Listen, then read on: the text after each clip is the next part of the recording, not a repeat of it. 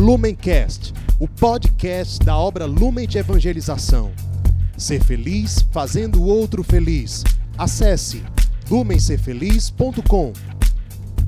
Olá, meu irmão, minha irmã. Que alegria estar aqui com vocês nesse dia 1 de fevereiro de 2021, segunda-feira, para mais um dia de meditação do Santo Evangelho, para mais um dia de palavra encarnada, né? Em que nós nos reunimos como família para juntos nos alimentarmos da palavra de Deus, que é viva, que é eficaz e que quer se fazer carne na nossa vida, no nosso dia a dia. Então estamos reunidos em nome de um Deus que é Pai, Filho e Espírito Santo. Vinde Espírito Santo e enchei os corações dos vossos fiéis e acendei neles o fogo do vosso amor. Enviai, Senhor, o vosso Espírito e tudo será criado, e renovareis a face da terra. Oremos, ó Deus que instruíste os corações dos vossos fiéis, com a luz do Espírito Santo, fazei que apreciemos retamente todas as coisas, segundo o mesmo Espírito, e gozemos sempre de Sua consolação, por Cristo Senhor nosso. Amém.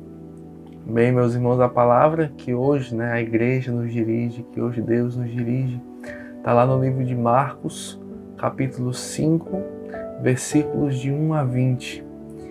Naquele tempo, Jesus e seus discípulos chegaram à outra margem do mar, na região dos Gerazenos. Logo que saiu da barca, um homem possuído por um espírito impuro, saindo de um cemitério, foi ao seu encontro. Esse homem morava no meio dos túmulos e ninguém conseguia amarrá-lo nem mesmo com correntes. Muitas vezes tinha sido amarrado com algemas e correntes, mas ele arrebentava as correntes e quebrava as algemas, e ninguém era capaz de dominá-lo. Dia e noite ele vagava entre os túmulos e pelos montes, gritando e ferindo-se com pedras. Vendo Jesus de longe, o endemoniado correu caiu de joelhos diante dele e gritou bem alto: Que tens a ver comigo, Jesus, filho do Deus Altíssimo? Eu te conjuro por Deus, não me atormentes. Com efeito, Jesus lhe dizia: Espírito impuro, sai desse homem. Então Jesus perguntou: Qual é o teu nome? O homem respondeu: Meu nome é Legião porque somos muitos. E pedia com insistência para que Jesus não o expulsasse da região. Havia aí perto uma grande manada de porcos, pastando na montanha. O espírito impuro suplicou então: Manda-nos para os porcos, para que entremos neles. Jesus permitiu. Os espíritos impuros saíram do homem e entraram nos porcos, e toda a manada, mais ou menos uns dois mil porcos, atirou-se monte abaixo para dentro do mar, onde se afogou. Os homens que guardavam os porcos saíram correndo e espalharam a notícia na cidade e nos campos. E as pessoas foram ver o que havia acontecido. Elas foram até Jesus e viram o endemoniado sentado vestido e no seu perfeito juízo, aquele mesmo que antes estava possuído por legião, e ficaram com medo. Os que tinham presenciado o fato explicaram-lhes o que havia acontecido com o endemoniado e com os porcos. Então começaram a pedir que Jesus fosse embora da região deles. Enquanto Jesus entrava de novo na barca, o homem que tinha sido endemoniado pediu-lhe que o deixasse ficar com ele. Jesus, porém, não permitiu. Entretanto, lhe disse: Vai para casa, para junto dos teus, e anuncia-lhes tudo o que o Senhor, em sua misericórdia, fez por ti. E o homem foi embora e começou a pregar na Decápole tudo o que Jesus tinha feito por ele e todos ficavam admirados. Meus irmãos, minhas irmãs, essas são para nós palavras da nossa salvação. Glória a vós, Senhor. E quando meditava, né, sobre essa passagem, o primeiro sentimento que vinha era de da necessidade do nosso coração de erguer um grande louvor a Deus. Um grande louvor por lembrar de onde nos tirou o Senhor, por lembrar como nós nos encontrávamos antes de conhecer a Jesus. Né? Aonde estaremos nós hoje, eu, você, cada um de nós aqui, se Cristo não tivesse cruzado o nosso caminho, se Cristo não tivesse intervindo de forma providencial na nossa vida, nos tirando daquela situação de morte, daquela situação de pecado, daquela situação de vício, daquela situação de perdição completa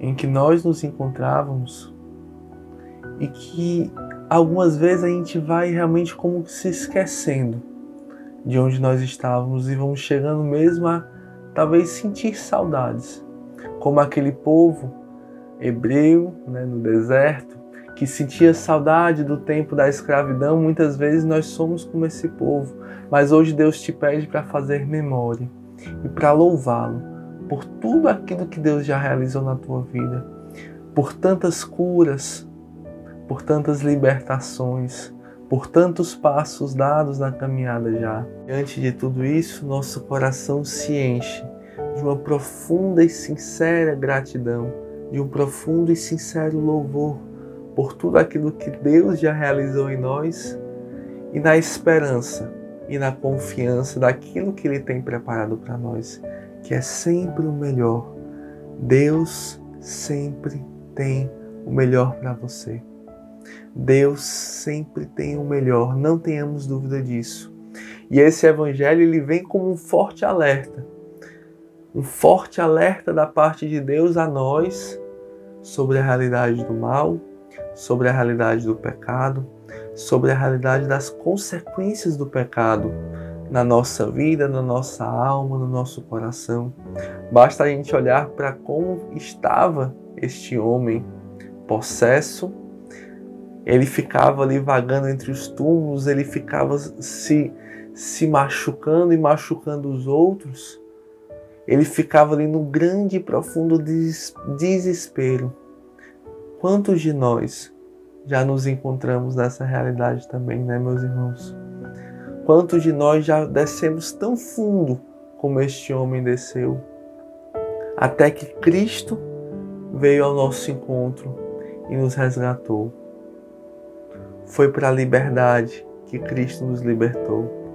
Não nos deixemos escravizar nunca mais. Nunca mais.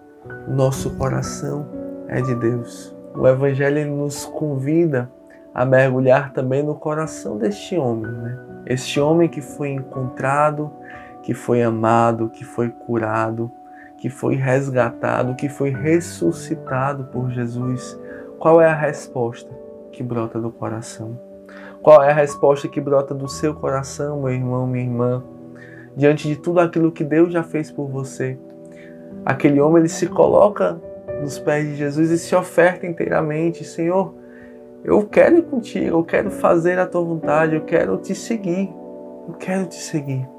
E mesmo quando Cristo indica para ele, né, um caminho que não era aquilo que ele pensava, ele não se entristece, mas se consome na missão. E a gente vê pelos frutos, a gente vê pelas pessoas que foram convertidas. A palavra de Deus nos fala que as, que as pessoas ficavam admiradas com o seu testemunho. Que belo testemunho, né, meus irmãos? Para a gente que muitas vezes, mesmo convertidos, né, mesmo encontrados, a gente continua querendo fazer as coisas do nosso jeito. A gente continua às vezes querendo condicionar Deus, às vezes querendo que Deus se amolde à nossa vontade. A missão autêntica ela nunca é voltada para si, ela é sempre voltada para Deus e para o outro, né? Não se trata sobre se realizar, se trata de agradar a Deus, de agradar o nosso amado, de agradar aquele que nos salvou, aquele que nos resgatou, nos restaurou, nos curou, nos ressuscitou. É como nos fala São João na sua primeira carta. Nós amamos porque Deus nos amou primeiro. Amamos porque Deus nos amou primeiro. Então, nesse momento final, peçamos juntos que Deus, né, a partir de toda essa memória que nós fizemos da nossa história de salvação pessoal, de tudo aquilo que Deus já realizou em nós, de tudo aquilo que nós já caminhamos a partir do nosso primeiro encontro com Cristo, aquele encontro que transformou a nossa vida, transformou a nossa história. Nós possamos pedir que neste dia de hoje Jesus venha purificar os nossos sentimentos. Jesus venha purificar o nosso desejo, mesmo o nosso desejo de santidade, mesmo o nosso desejo de ser melhor, mesmo nosso desejo de ser fiel, de não desistir, para que nada seja nosso, tudo seja teu, Senhor, por ti, para ti, Senhor. Nós te entregamos pelas mãos de Maria Santíssima, rezando juntos. Ave Maria, cheia de graça, o Senhor é convosco. Bendita sois vós entre as mulheres, e bendito é o fruto do vosso ventre, Jesus. Santa Maria, Mãe de Deus, rogai por nós, pecadores, agora e na hora de nossa morte. Amém. Estivemos e estaremos sempre reunidos em nome do Pai, do Filho, do Espírito Santo. Amém. Lumencast, o podcast da obra Lumen de Evangelização. Ser feliz fazendo o outro feliz. Acesse lumencerfeliz.com.